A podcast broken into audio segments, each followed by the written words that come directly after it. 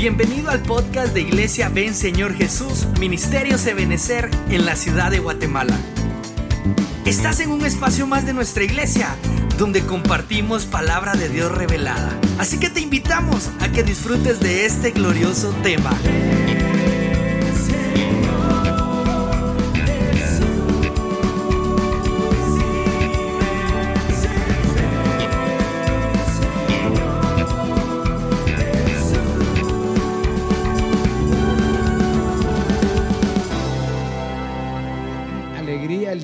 Poder participar de la mesa del Señor. Usted sabe que la participación de la mesa del Señor involucra muchas cosas, pero una en particular que es que debemos examinarnos a nosotros mismos. De tal manera que cuando participemos de ella, podamos recibir de Dios la aprobación y la bendición por haberlo hecho en obediencia. Ahora, si uno no está bien, no la tomo, pastor. No, para eso nos examinamos. Nos examinamos y si estamos con X, ¿verdad? Entonces, Señor, perdóname, Señor, pero yo me arrepiento. Acuérdense que es un tiempo, hermano, en que debemos correr en pos del Señor para enmendar nuestra vida. Así que, cualquiera que sea su situación, juzguémonos hoy delante del Señor y participemos de la mesa. Amén. Bueno, vamos a orar al Señor y le vamos a dar gracias por esta mañana y vamos a pedirle a Él que nos acompañe a lo largo de la predicación y que podamos ser ayudados y bendecidos, ¿verdad? Por medio de ella. Padre, en el nombre de Jesús, yo te doy gracias esta mañana, Señor, por darnos el privilegio, la bendición de estar en tu casa. Te ruego, Dios bendito, que tu palabra pueda correr con libertad, Señor, que una unción apostólica, profética, evangelística, pastoral y magistral sea sobre nosotros. Y que cada uno de los que estamos aquí presentes, como aquellos que están al alcance de nuestra voz por medio de las redes sociales, pueda recibir tu palabra, Señor, con humildad, con mansedumbre y ser edificados para la gloria y la honra de tu nombre. Bendecimos a tu pueblo, bendecimos a tu iglesia, en el nombre poderoso de Jesús. Amén, amén y Amén. Dale una ofrenda de palmas al Señor. Gloria a Dios. Gloria a Dios. Todavía puede dar un gloria a Dios fuerte esta mañana. Aleluya. Se le oye ronco, ¿verdad? Pero de plano por la mascarilla, ¿verdad? Pero es importante eh, traer a la memoria muchas cosas. Usted recuerda que hemos predicado que hay cosas que se deben de olvidar, ¿verdad? Que no nos ayudan en nada, al contrario, nos limitan nuestro crecimiento espiritual, también limitan nuestro desarrollo emocional, emocional muchas veces, y que por lo mismo tenemos que olvidar cosas que nos hicieron, cosas en las que fallamos, cosas en las que nos fallaron, porque si no las dejamos, no vamos a llegar a la meta, al supremo llamamiento, como decía el apóstol Pablo. Pero también la Biblia nos recuerda y nos enseña, mejor dicho, que hay cosas de las cuales nunca debemos de olvidarnos, ¿verdad? Al contrario, se nos deben de repetir constantemente. Ayer oíamos al apóstol Sergio, nuestro pastor, ¿verdad? Y le hacían una pregunta que cómo hacían unos padres para decirle a sus hijos que las fiestas paganas, ¿verdad? Que se estaban celebrando son malas. ¿Cómo se hace? Pues sencillo, ¿verdad? Sencillo. Se para y se le dice, mira, eso no le agrada a Dios. Y se le dice, como dice la Biblia, en la mañana, en la tarde, cuando se levante, cuando salga de viaje, se le recuerda, se le recuerda.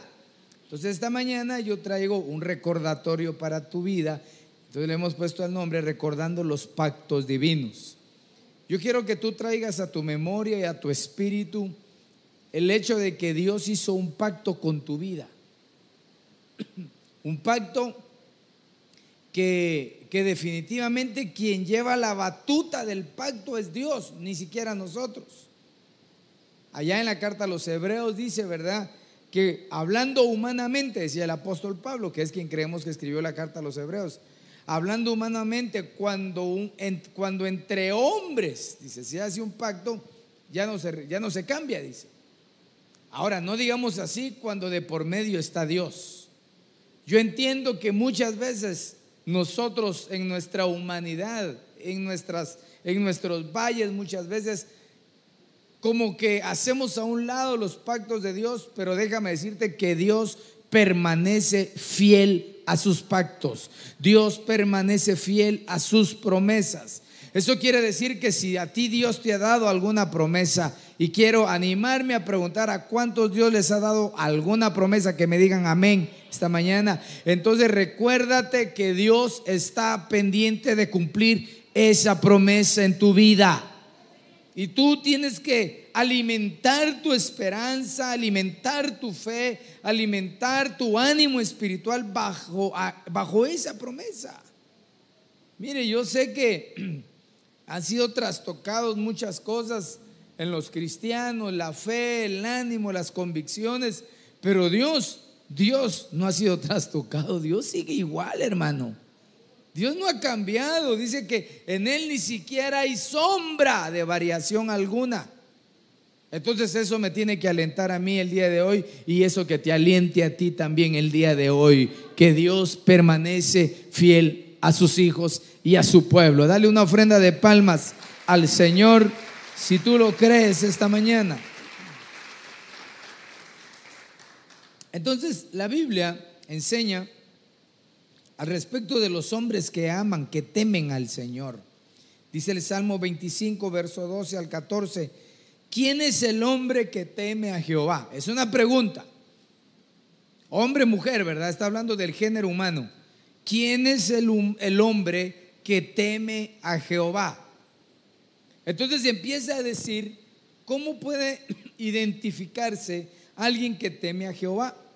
Él le enseñará el camino que ha de escoger. Es decir, que el hombre que teme a Jehová, Dios le enseña sus caminos.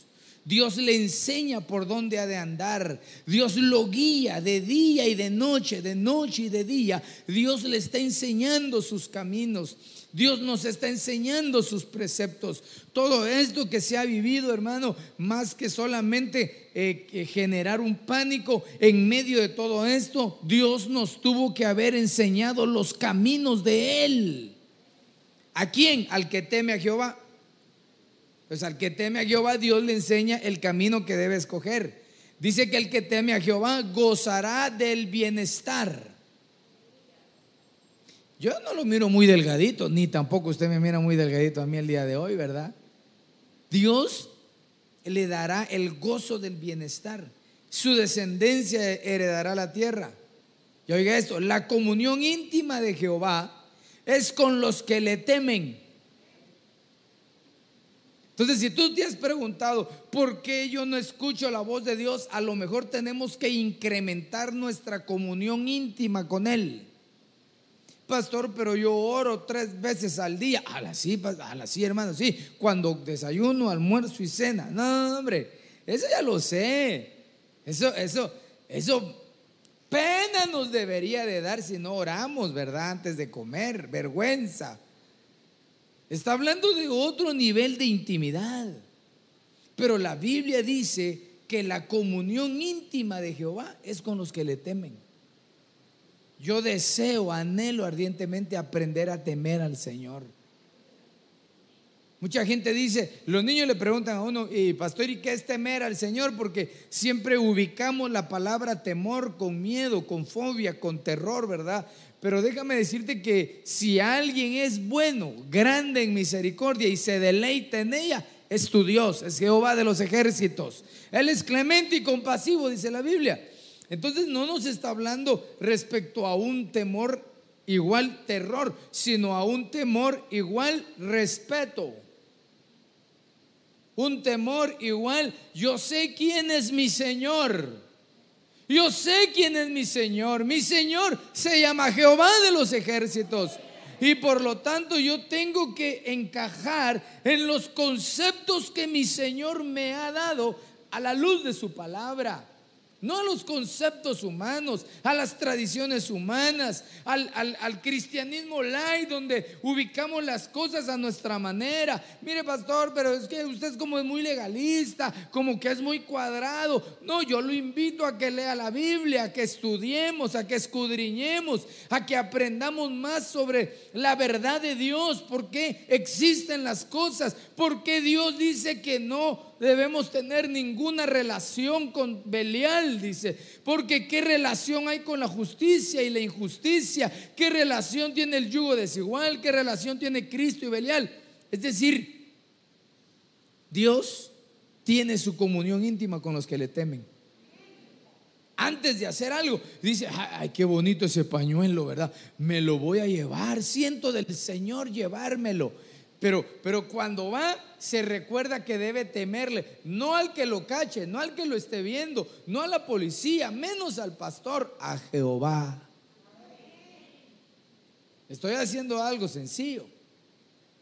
Pero nosotros bien que sentimos cuando nuestros piecitos, nuestras manos, nuestra boca, nuestros pensamientos nos están llevando al mal y no nos detenemos. A veces juzgamos al adúltero y al fornicario y le aconsejo a la luz de la Biblia que no los juzgue. Porque la Biblia dice en la carta a los hebreos, sea pues vuestro matrimonio, vuestro lecho matrimonial sin mancilla, dice. Y al adúltero y al fornicario lo juzga Dios. ¿Quién lo juzga? Dios. Y hermano, cuando alguien cae ahí, es comidilla de todos. Pero bueno, no le vengo a hablar de eso. A lo que yo voy es que no hay que juzgar eso. A veces juzgamos los pecados así grandotes y realmente no nos damos cuenta nosotros que con una actitud, con una mentirilla, así chiquita, no le estamos temiendo al Señor. A veces se miente solo para ganar campo, para ganar una amistad. Se miente, hermano, para ganar un negocio. Aprendamos a temer a Jehová y entonces el Señor será íntimo con nosotros. Y a ellos, ¿a quiénes ellos? A los que temen al Señor. Hará conocer su pacto. Entonces, la palabra pacto viene del hebreo berit. Casi berito dice, ¿verdad? No, pero dice berit, ¿verdad? Que es convenio. Es un acuerdo. Pero mire, mire, cuando, cuando se acerca más dice que un pacto es encadenar, es poner grillo o grillos, grilletes. Aquí le dicen esposas, ¿verdad? Pero eso quiere decir que cuando alguien hace un pacto, se encadena.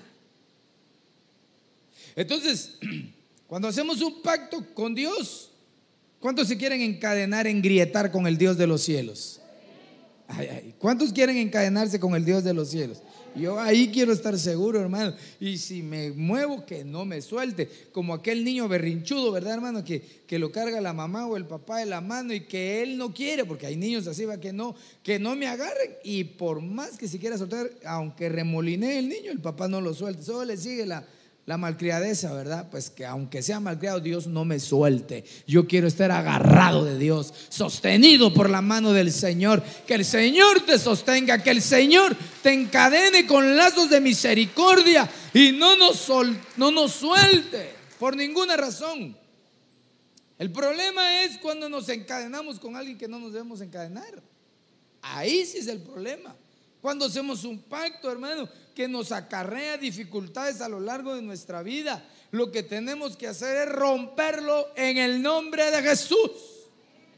No podemos vivir pactados con nadie, con quien no convivamos, con quien no sea adecuado. Tenemos que ser libres.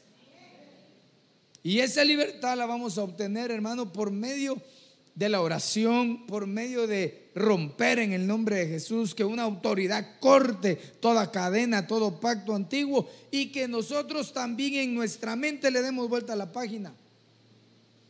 Porque a veces ya Dios cortó la cadena, ya, ya el diablo ya no tiene nada que haber metido ahí y la gente sigue suspirando.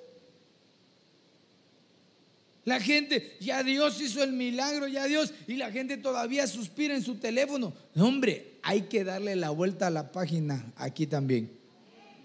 Entonces, pero hablemos de los pactos de Dios en la Biblia, que es lo que yo les traigo hoy de parte del Señor para recordarte que aunque muchos quizás se han sentido abandonados o quizás demasiado débiles o que no creen que puedan terminar o concluir esta batalla, yo te vengo a decir de parte del Señor que Dios ha hecho un pacto contigo glorioso.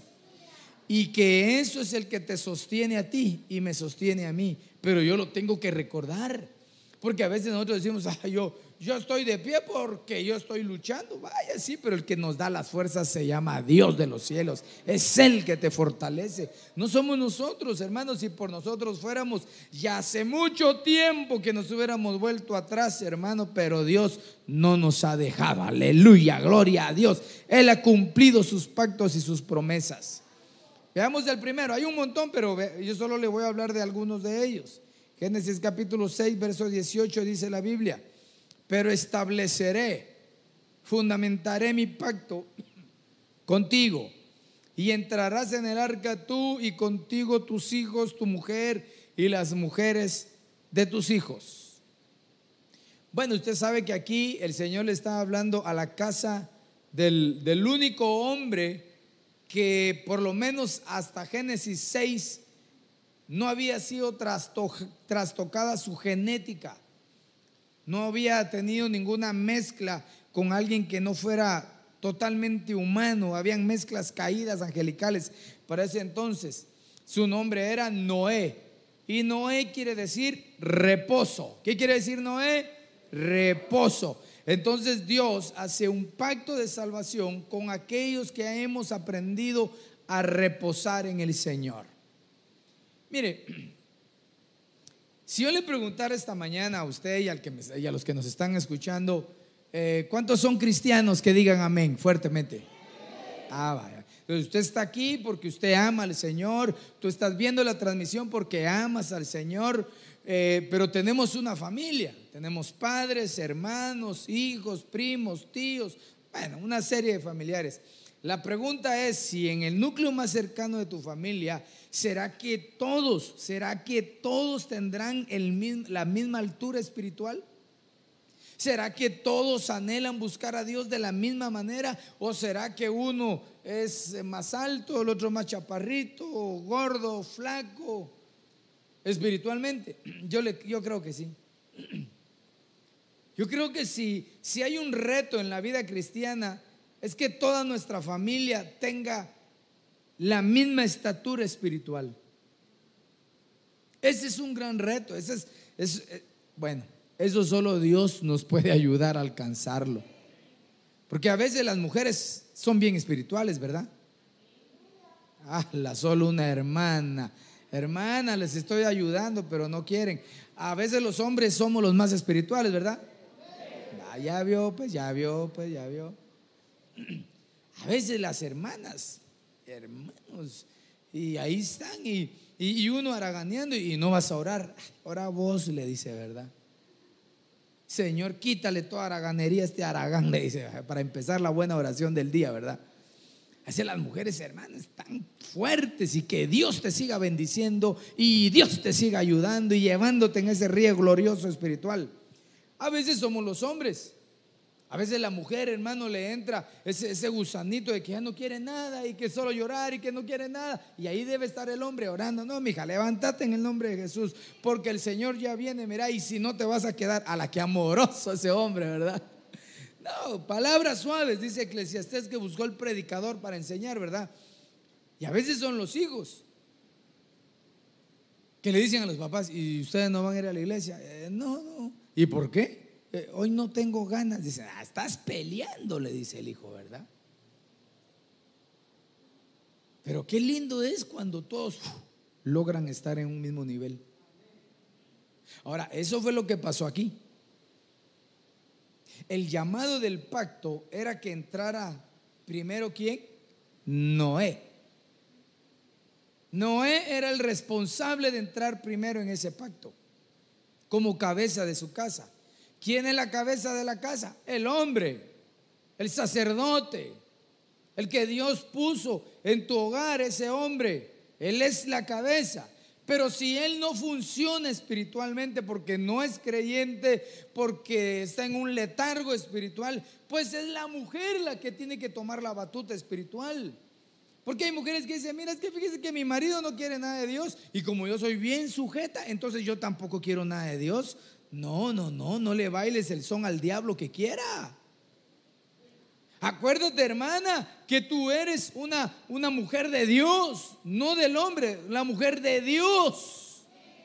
Y como tal, tienes autoridad. Y como tal, Dios ha hecho un pacto también donde dice que en este nuevo pacto no hay diferencia entre el griego y el hebreo, entre el hombre y la mujer, dice. No hay diferencia. Entonces, si tú estás en un letargo espiritual porque tu marido está letargado, te digo, despiértate en el nombre de Jesús. Y a los varones, despertémonos. Porque hay que entrar al, arca, a la familia. Hay que, hay que hacer que ese pacto de salvación se vuelva una realidad. Qué rico, qué hermoso es sentirse salvado por el Señor Jesús. Ah, no hay cosa más hermosa que sentirse amado y perdonado por el Padre de los Espíritus, ¿verdad, hermano? No hay cosa más linda que orar y decir, Padre, aquí estoy, Señor. Si me quieres tomar en cuenta, heme aquí, Señor, envíame a mí, Padre. Y si quieres que vaya a las naciones, iré, solo que pase la pandemia, Señor. Vaya, está bien, pero ¿y tu familia? Tu esposa, tus hijos. Usted sabe que hay dos grandes evangelistas en la Biblia que fueron los más exitosos. Pero el resultado en números fue diferente. Porque estamos viendo la proporción de cada uno de ellos de forma diferente. Por ejemplo, ¿quién fue uno de los evangelistas más exitosos? Jonás. Sí, hermano. ¿Quién quisiera ser como Jonás? Hermano, Jonás se paró en Nínive y predicó, he aquí, en 40 días el Señor destruirá esta nación. Y sin ganas, y si no arrepiéntanse, ¿verdad? Y todos se arrepintieron. El rey hizo un mandato donde todos se tenían que arrepentir, entrar en ayuno, en silicio, y todo Nínive se salvó. Qué campaña más extraordinaria. No necesitó bocina, no necesitó pantallas, no necesitó autoparlante. Solo necesitó dos cosas uno, un testimonio de que Dios lo había sacado de las profundidades. Y dos, haber sido inundado de la palabra debajo del agua. ¿Y quién sería el otro evangelista exitoso? ¿Quién habló? Noé. ¿Cuántos se le salvaron a Noé? ¿Cuántos habían en el arca? Ocho. Pastor, ocho. Sí, pero mire, salvó a toda su familia. ¿De qué le sirve al hombre, dice? Haber ganado una victoria y gobernar una ciudad si no se puede gobernar a sí mismo. ¿De qué le sirve? ¿De qué le sirve al creyente aconsejar, decir, aunque sí, pues, pero óigame con oídos maduros y circuncidados? Si la familia, hermano, está de cabeza. Yo sé que ahorita están pensando, usted, ah, ese pastor, ni modo, él porque sus hijos están ahí. Bueno, pero no están solamente porque, porque sí, están porque hay un esfuerzo, primero de parte de Dios y luego de los padres. Pero quizás algunos de ustedes tienen hijos ya grandes que tomaron sus decisiones, ¿verdad? Y que usted ahora ya no puede obligarlos a venir a la iglesia ni que acepten al Señor. Entonces a ti te toca mantener el pacto de salvación con el Señor y no apartarte. Porque hay muchos que el Señor los alcanzó ya de grandes, pero ya sus hijos estaban mal criados. Entonces ya no hay mucha incidencia de un padre como de un chiquito a un grande. Pero hay un pacto de salvación de parte de Dios y quien lo selló es Dios. Entonces se debe cumplir lo que dice el libro de Hechos capítulo 16. Cree tú, cree tú, cree tú, mantente en fe, no te detengas, no te tires al abandono. Toma el arado y no mires para atrás. Cree tú, mantente firme, ten una fe genuina. No te desanimes, no dejes que el enemigo te vote. Cree tú. Y serás salvo tú y toda tu casa. Hay un pacto, hay un convenio de parte de Dios para nosotros los creyentes. Mire, cómo es la gente, ¿verdad? Porque cuando empezó esta situación en marzo, más o menos en abril, todos querían que se abrieran las iglesias, todos querían escuchar algo de Dios. Hasta el más pagano oía música cristiana, hermano. Hasta el cristiano más frío quería cultos. A mí me escribían unos, hermano pastor, ¿y por qué no hacemos culto? Porque no le decía yo. Pero ¿cómo es la gente que después se empieza a acostumbrar a la vida, verdad? Se empieza a acoplar, se da cuenta que si usa su distanciamiento, su mascarilla y todo, va así tranquilo, no hay problema. Y entonces empieza una vez más a alejarse del Señor. Que el Señor traiga a tu memoria ese pacto de salvación. Mira pues, la Biblia dice que el que ha de venir vendrá y no tardará. ¿Cuántos anhelan que el Señor venga pronto? Que digan amén. Yo lo anhelo ardientemente en mi corazón, hermano. Pero anhelo irme con Él cuando venga. Porque Él está bien. El que no está muy bien somos nosotros. Va yo pues, ya que lo veo así, tranquilo pastor. Veamos el otro pues, sigamos porque ya me tomé mucho tiempo aquí. Génesis 15, 18. En aquel día el Señor hizo un pacto con Abraham, diciendo, a tu descendencia he dado esta tierra, desde el río de Egipto hasta el río grande, el río Éufrates. Bueno, aquí Dios le da una promesa a Abraham, ¿verdad? ¿Cuáles iban a ser sus límites, que son los peleados hasta el día de hoy en Israel, ¿verdad? Y que nos entregan de alguna manera el tiempo en que se cumpla todo ese espacio, pues ahí es una profecía en la línea escatológica. Pero ¿Qué es lo que Dios le está prometiendo a Abraham? Le está prometiendo estabilidad.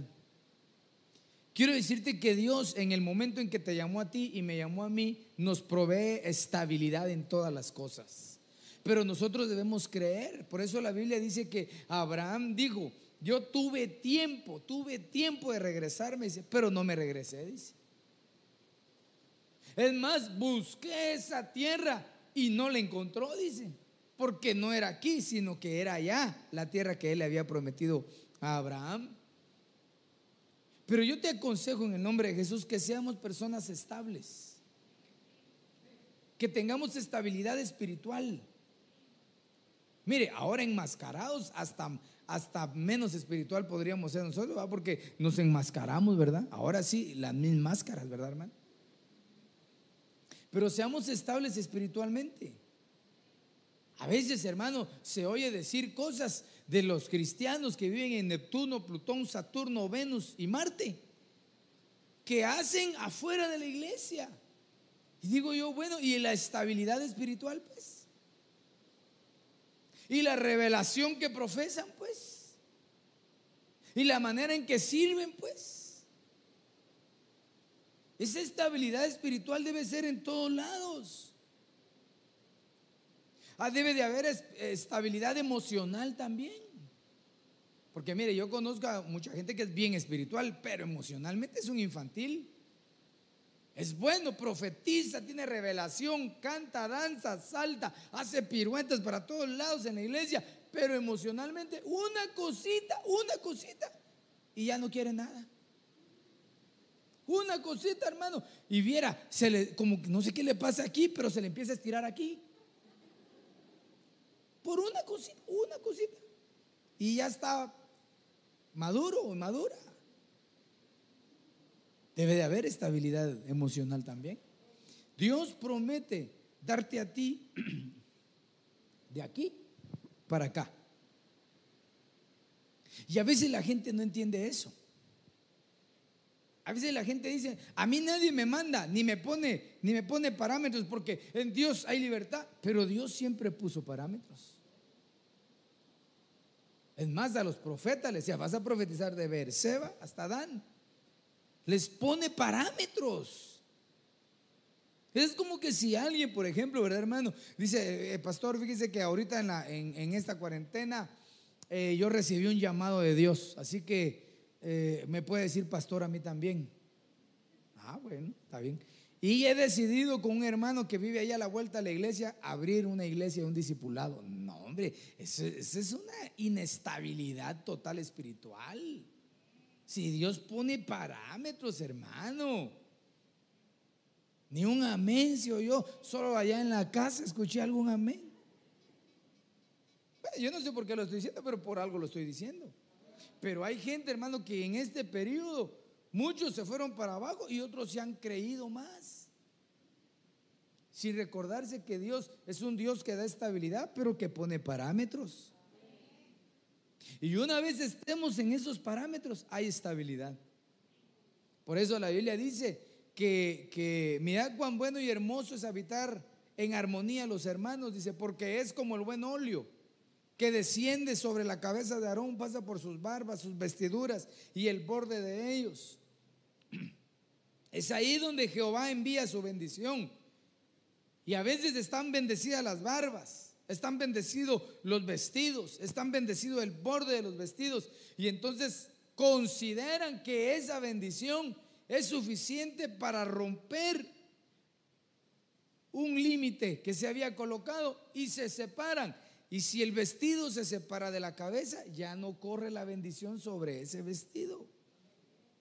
Debemos anhelar tener un pacto de estabilidad. Usted sabe que hemos ministrado en muchas ocasiones, hermano, que Dios nos dé un espíritu de perseverancia, de constancia, que seamos hombres y mujeres, hermano, que, tengamos una convicción firme y que no seamos eh, variables. Como dijo una hermana, eh, ¿y tú cómo estás? Bien, y fuiste al doctor. Sí, fíjese que gracias a Dios soy bipolar, dice. Reprendemos en el nombre de Jesús, ¿verdad? Es una obra del diablo. Estabilidad espiritual, estabilidad emocional, que Dios te llene de esa estabilidad en tu vida. Hay gente que en un día, en un culto, la gloria de Jehová la reciben y por algún problemita que hubo allá afuera, ya no quieren nada con Dios. No, ya no, ya. Es una barbaridad. Pero ¿cuál es la barbaridad si Dios te acaba de bendecir? Mire, aquí entre nos, nunca le ha pasado que después de una gran bendición de aquí en la iglesia, usted llega a su casa y encuentra problemas. ¿A quién le ha pasado así? levante su mano así. Sí, y a mí.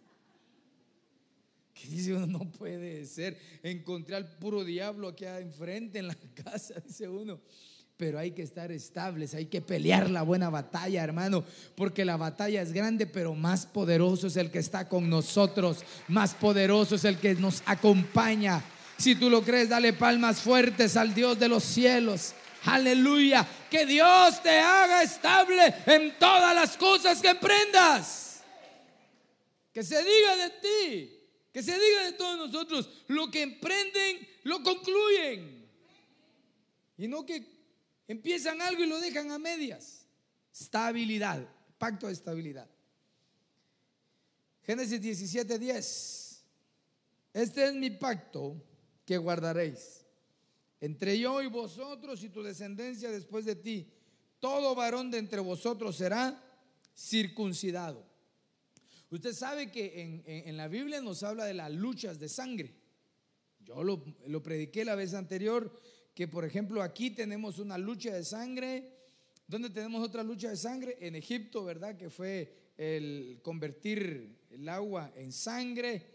En el nuevo pacto hay otra lucha de sangre. en la administración de la primera mesa del Señor o Santa Cena y la última Pascua hay una administración de sangre también. Es un pacto de señal. Mire, para nosotros esto no es, para nosotros es eh, como algo figurado y que a veces no le tomamos mucha importancia, pero la circuncisión tiene una gran, una gran relevancia en la vida espiritual. No somos mesiánicos ni creemos de que ahorita todos los varones se van a circuncidar. No, porque la circuncisión no es la externa, es la interna. Es el corazón circuncidado de toda carne, de toda dolencia, de todo, de todo aquello que no le es útil para seguir adelante, que no le es útil para ser fértil, que no le es útil para tener contaminaciones. Esa es la circuncisión que nos habla la Biblia. Pero remontémonos un poco para atrás. Digamos que, eh, los varones, ¿verdad? Eh, todos nosotros, ¿verdad? Pero Abraham no era, no era como nosotros. Abraham era un terrateniente, hermano. Era un hombre hacendado, un hombre bendecido por Dios. Era un patriarca. Usted sabe que el tipo de gobierno patriarcal es muy diferente al gobierno de ahora. En el patriarcal, hermano, estaban él, su mujer, sus hijos, sus nietos, bisnietos, y el que mandaba era él. Ahora no es así. Pero bueno, la cosa es que él era el mandamás. Y de repente el Señor se le aparece y le dice, mira, yo te voy a escoger a ti, voy a hacer una nación grande. Y qué bendición. ¿Cuántos quisieran que Dios los escogiera y los bendijera grandemente? Ok, entonces vamos a hacer algo. Voy a sellar ese pacto contigo. Amén, Señor, amén, amén. A ver, ¿dónde me pones la señal? Aquí, aquí, que no me duela. Así, un, un ancla. No, le dijo el Señor, te voy a circuncidar. Yo. Sí, pero como tú no te puedes circuncidar a ti mismo, entonces te voy a mandar a alguien que te circuncide. Mire, pues, usted ya está pensando, ¿verdad? Siga pensando. Nada que te meto al quirófano, ¿verdad? Y con tu sala de espera y te ponen la batita aquella que abierta de atrás, ¿verdad? Que qué horrible, ¿verdad? Y, y, que antes de que lo operen, lo anestesia, entonces uno, toda la vergüenza se le quita. Cuando despierta ya está todo tapado otra vez, ¿verdad? Pero se imagina usted, en ese entonces, ¿cómo fue? El patriarca se tuvo que desvestir. Hermanos, y para eso se necesita humildad. Y la gente, hermano, quiere tener un pacto de señal con Dios, pero no es humilde. Para tener un pacto de señal en la vida de uno, uno tiene que humillarse delante de Dios. Uno tiene que bajar, hermano, todos sus valores y ponerlos delante del Señor. Toda esa hombría, el egocentrismo, el yo puedo, los estudios, el dinero, lo que sea, hay que ponerlos a los pies de Cristo. Allá estaba Jacob peleando, ¿verdad, hermano? Después de su peniel, estaba peleando con el ángel. En Génesis no se ve mucho lo que él dice, solo le dice, no te suelto hasta que tú no me bendigas. Cuando vino el alba, empezó a amanecer y el ángel le pegó aquí en la cadera, ¿verdad hermano? Aquí. Y le escoyuntó la pierna y lo bendijo. Pero cuando usted se va al libro de Oseas, ahí está más clarito. Porque ahí la Biblia dice, hermano, que Oseas, perdón, que Jacob peleó, le pidió a Dios con lágrimas Ahí ya cambian las cosas. Es muy diferente decirles, el Señor no te suelto, aquí te tengo agarrado para que me bendigas, tú has prometido, a ver, bendíceme. Eso es muy diferente a estar llorando y humillado delante, Señor, Padre, ten misericordia de mí. ¿Cómo podré yo contra ti, Señor? ¿Cómo podré salir de esta situación? Señor, tengo problemas económicos, problema en mi familia, problema conmigo mismo, Señor, pero yo sé que solo tú, oh Jehová, me puedes ayudar. Envía tu bendición por misericordia con ruegos y súplicas. Entonces el pacto de señal empieza a circuncidar nuestro corazón. Mira, hay corazones que son duros, hermano.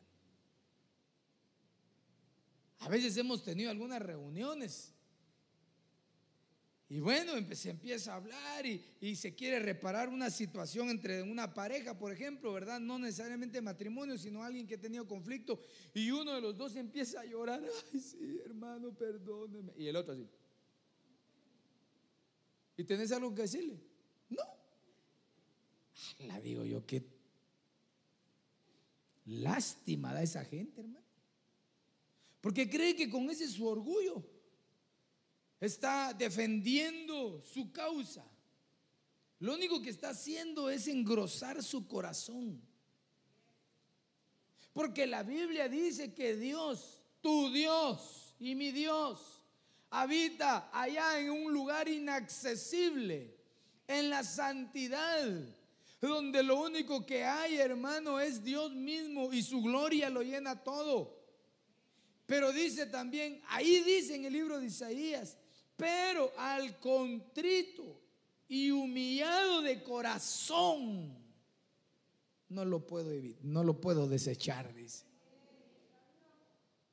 Entonces, si algún día tienes alguna reunión, sé humilde. Y entonces ahí van a agarrar nuestro corazón y nos van a empezar así, así como hace el carnicero, ¿verdad, hermano? Y agarra la carne. ¿no? ¿Qué carne es la que más gordo tiene? El puyazo, digamos, ¿verdad? No, pero lo rico del puyazo lo gordo, ¿verdad? Pero agarra ahí el lomo de la vaca y le vuela toda la grasa. Así que el Señor quite de nosotros toda grasa espiritual, hermano. Y nos haga sensibles. Pacto de circuncisión.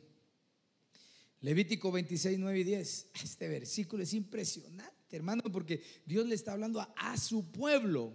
¿Y cuántos son pueblo de Dios?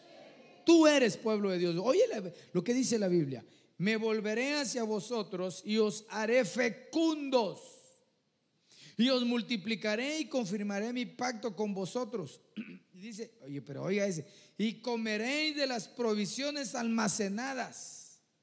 Y tendréis que sacarlo almacenado para guardarlo nuevo. Hermano, mira, yo te voy a dar un consejo de parte del Señor porque lo hemos visto, lo hemos vivido. Entre más tú des, más recibes. ¿Por qué cree usted que la gente pichicata, hermano, siempre vive apichicatado? No sé si existe esa palabra, pero quedó bonita, ¿verdad? Porque no suelta, porque no da, no se vacía.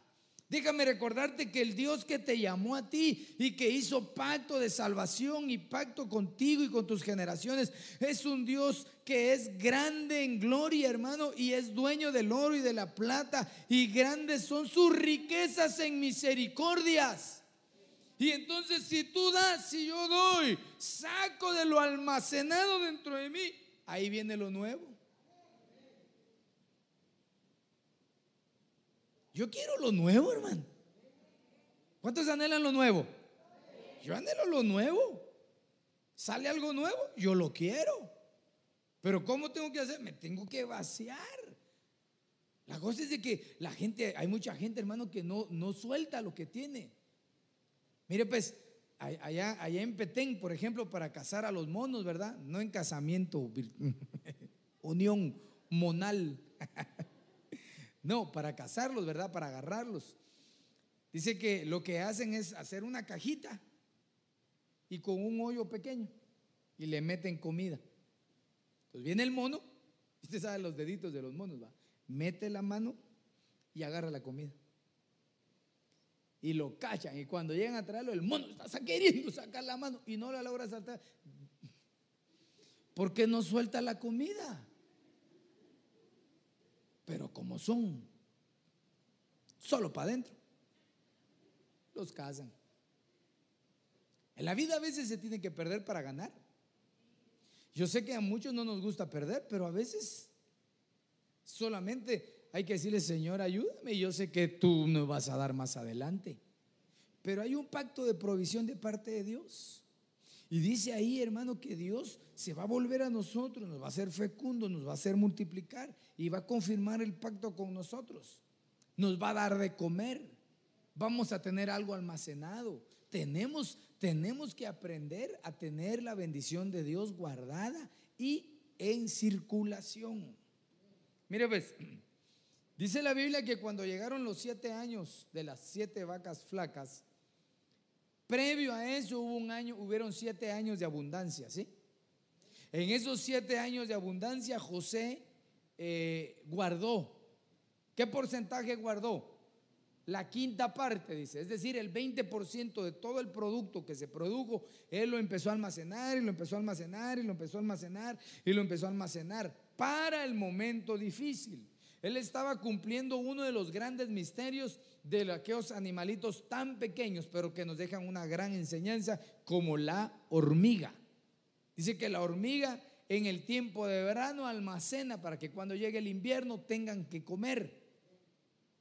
Pero cuando llegaron los siete años de escasez, no solo José comió, no solo los egipcios comieron, Él le dio a toda la demás gente que llegaba a pedirle. Y por supuesto, ¿verdad? Él hizo lo que tenía que hacer como gobernante para dar y recibir. Pero ¿a qué voy?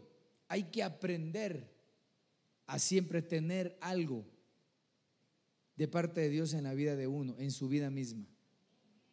Mira, pues yo te voy a aconsejar, no sé por qué te lo digo, pero no te metas a deudas. No te endeudes. Y si estás con deudas, hoy le clamamos al Señor para que te ayude a pagarlas en el nombre de Jesús. No te amarres con deudas, hermana. Ay, qué lindo esos zapatos. Pero mira, hermano, es que los zapatos de la mujer, yo no sé por qué son tan caros. Ay, qué lindo. ¿Y qué valen? 800. ¡800! ¿Incluye la modelo o qué digo yo? No, no puede ser. Que 800 un par de zapatos o 800 toda la zapatería. ¿Cómo va a valer 800, 300, 500? pero vale. Aprenda a no meterse a deudas. Aprenda en el nombre de Jesús. Mire, pues, cuando venga un tiempo de, escasez, hay dos formas de sobrevivir en la escasez. Una, habiendo tenido la diligencia a la manera de José, como le acabo de explicar, y la otra viviendo a la manera de Elías, sobrenaturalmente como la viuda que le, proveyó a él. Como aquella otra viuda del aceite milagroso que seguía el aceite. O sea que hay dos formas de sobrevivir. Pero tú ahora tienes que pedirle al Señor que te dé la capacidad de ya no estarte metiendo a deudas, hombre. Mire las tarjetas de crédito tan bonitas, sobre todo cuando le llega aquí a oro, ¿verdad? Esa oro no es nada, hermano, hombre. Esa oro cualquiera la tiene. No, no cualquiera, ¿verdad? Oh, las negras, pues, las grises.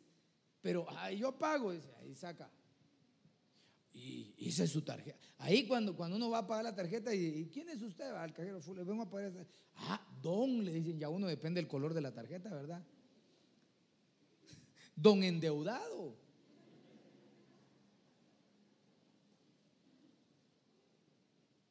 No se meta fiador, hombre. Pero si es mi amigo, mi hermano del alma bueno, yo no le estoy diciendo nada que no esté en la Biblia. Porque la Biblia dice, no salgas por fiador de nadie.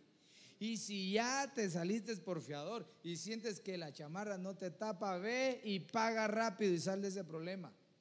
¿Cuántos no he oído, hermano, que tienen que pagar un gran refrigerador, hermano, de doble puerta y el tal ni refrigerador tiene su casa? ¿Por qué? Porque salió de fiador de un amiguito, ¿verdad? Y ese amiguito se fue.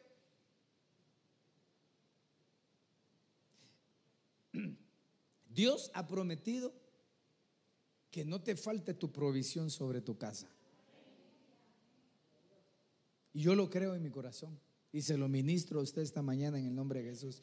A los que nos escuchan, Dios va a enviar la provisión a sus vidas, a sus casas. Y cualquier deuda que tú tengas, oye lo que te estoy diciendo, en el nombre de Jesús, el Señor, si eres diligente, te va a ayudar a cancelar tus deudas y que nada te tenga amarrado, que no seas esclavo de nadie ni de nada. Porque la Biblia dice que el que debe se hace deudor, se hace esclavo del otro del que le debe. Bueno, pacto de provisión, que venga la provisión.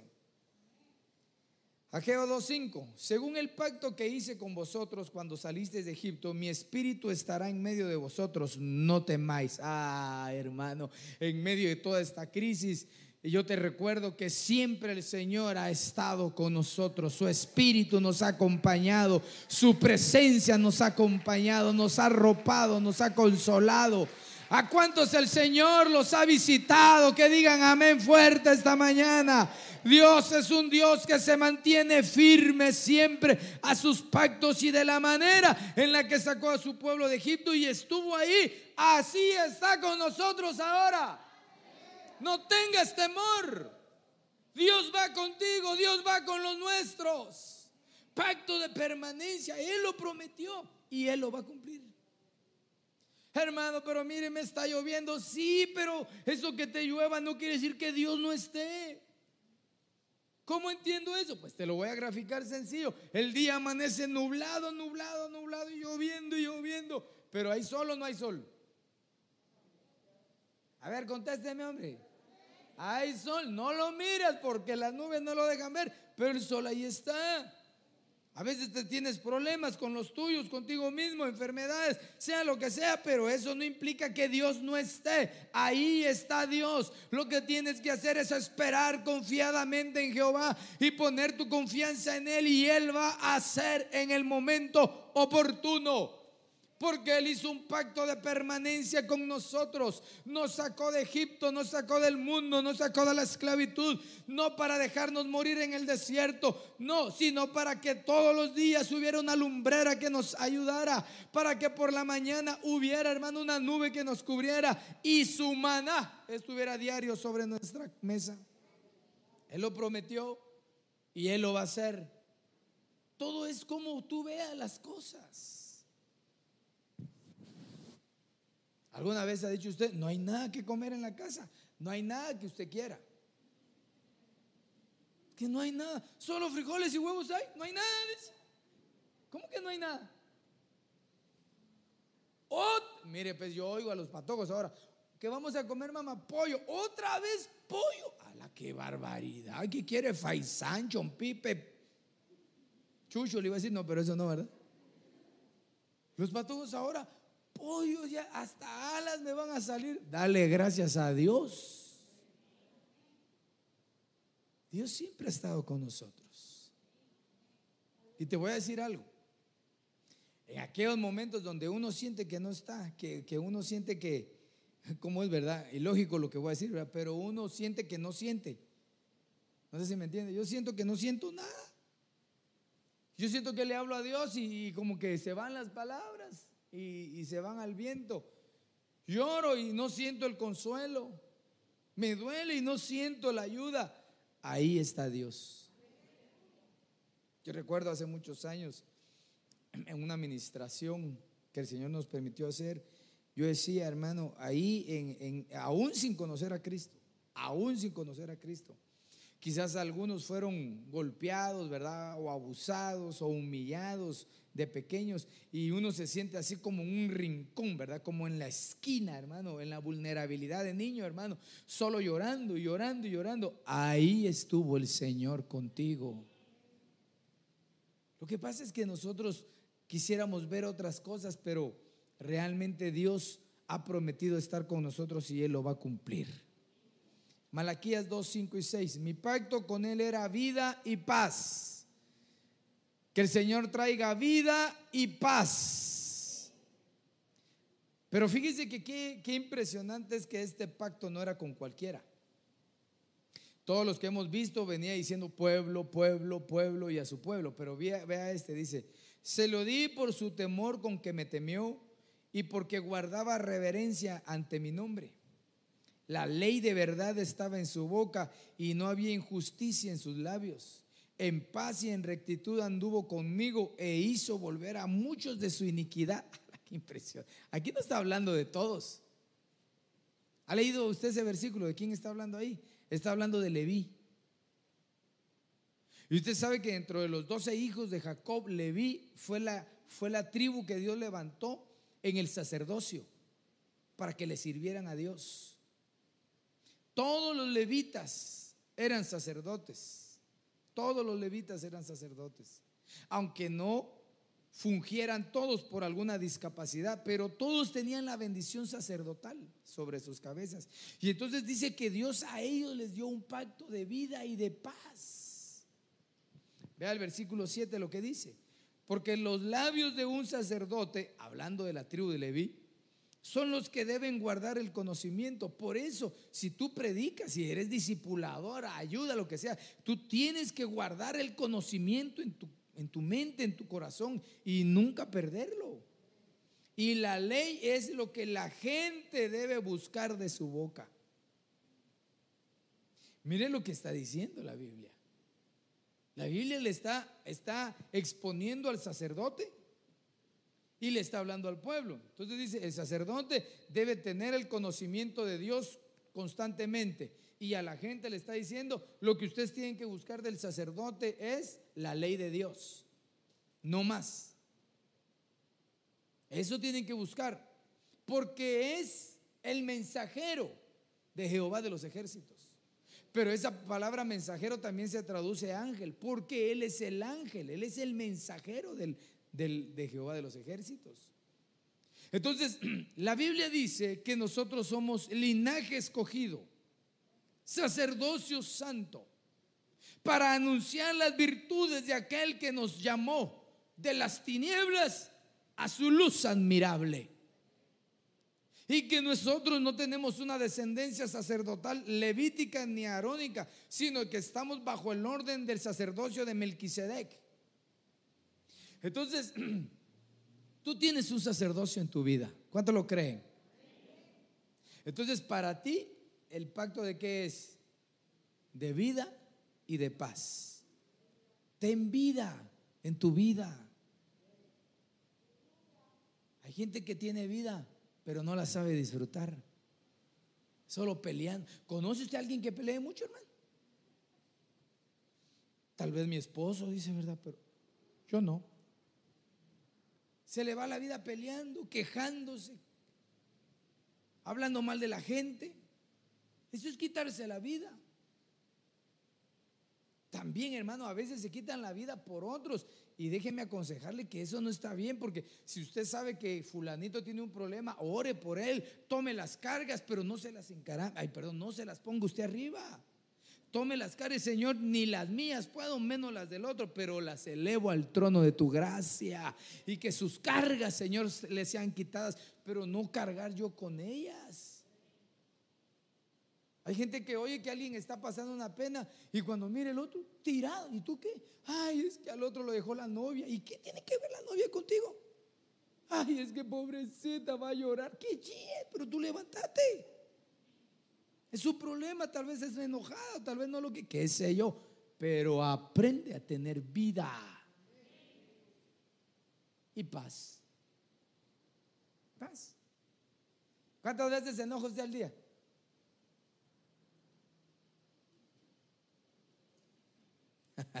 Qué pregunta, ¿verdad? Eso define nuestro carácter. El número de veces dice que, por, por ejemplo, una mala actitud o un mal carácter demostrado con malas actitudes que se repita por lo menos tres veces al día, define tu mal carácter. Entonces póngase así analice, eh, ¿cuántas veces se enoja al día? Allá arriba se enojan, ¿no? Perdón, pastor, ¿qué es eso? O sea que si nos enojamos más de tres veces, tenemos mal carácter. No tenemos paz. Y al no tener paz, tampoco proveemos paz al que está a la par de uno. Así que en el nombre de Jesús, que el Señor traiga vida y traiga paz sobre tu cabeza esta mañana. Y quiero concluir ya, ¿verdad? Porque ya se me fue el tiempo, gracias a Dios que el Señor está en medio de nosotros en este nuevo pacto. 1 Corintios 11:25 dice, Asimismo tomó también la copa después de haber cenado diciendo, esta copa es el nuevo pacto en mi sangre, nuevo pacto en mi sangre. Haced esto todas las veces que la bebáis en memoria de mí. Este pacto es glorioso, es, nuevo. Diga conmigo, nuevo, nuevo pacto. Qué lindo ese pacto, porque a través de ese pacto tú y yo tenemos salvación a través de ese pacto tenemos perdón de pecados. Tenemos entrada libre hasta el trono de Dios por medio de ese pacto. Ese pacto de sangre, el pacto de sangre es este, ¿verdad? Ese nuevo pacto ha hecho que nosotros hoy podamos obtener las promesas que antes no teníamos por no ser parte del pueblo de los hebreos. Es un pacto glorioso, pero como empecé diciendo, ¿Cómo hago efectivo ese pacto? Escudriñando mis caminos, examinándome a mí mismo, diciendo, Señor, de verdad que soy un poco de mal carácter, o mucho, Señor, o, miento. A estas alturas los cristianos no deberíamos de mentir, hermano. Usted sabe que cuando uno lee el libro Apocalipsis, me parece que es capítulo 21, 12 o 9, algo así ¿quiénes no van a heredar el reino de los cielos? Los adúlteros, fornicarios, homosexuales. Y luego dice, mentirosos, tomando identidades ajenas, mentirosos. Entonces yo tengo que examinarme y decir, Señor, la verdad es que te iba a decir una mentira, que no soy mentiroso, pero sí soy mentiroso. Y ese nuevo pacto nos va a habilitar todos los demás. Porque mira, cuando uno está bien con el Señor, todo cambia. Todo cambia. Pero cuando uno empieza a deslizarse, también todo cambia. Pero para mal. Mañana yo quiero recordarte que el que salió fiador de ese pacto es alguien que lo mantiene firme. Dice Hebreos 7:22, por tanto Jesús es hecho fiador de un mejor pacto. Entonces, teniéndolo a Él como fiador, ay, que el Señor nos ayude a no fallar, pero entonces siempre Él va a responder a favor nuestro. Hoy nos hemos acercado a la casa del Señor para participar de su mesa. Hemos recibido una administración extraordinaria en la alabanza. Entonces es oportuno considerar nuestros caminos esta mañana. Yo te voy a pedir que, que te pongas de pie, por favor, y vamos a hacer una oración al Señor.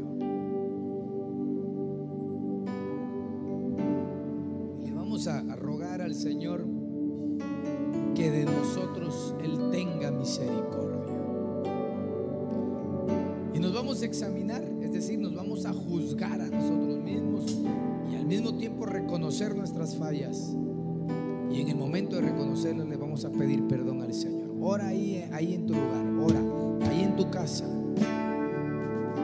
Si le has fallado al Señor, este es el momento para pedirle perdón, la reconciliación. Padre, en el nombre de Jesús, nos acercamos al trono de tu gracia a través de la sangre de tu Hijo Jesucristo, clamando misericordia y rogándote, Padre, que hoy escuches nuestra oración. Reconocemos que hemos fallado, reconocemos que hemos pecado, Señor, reconocemos nuestras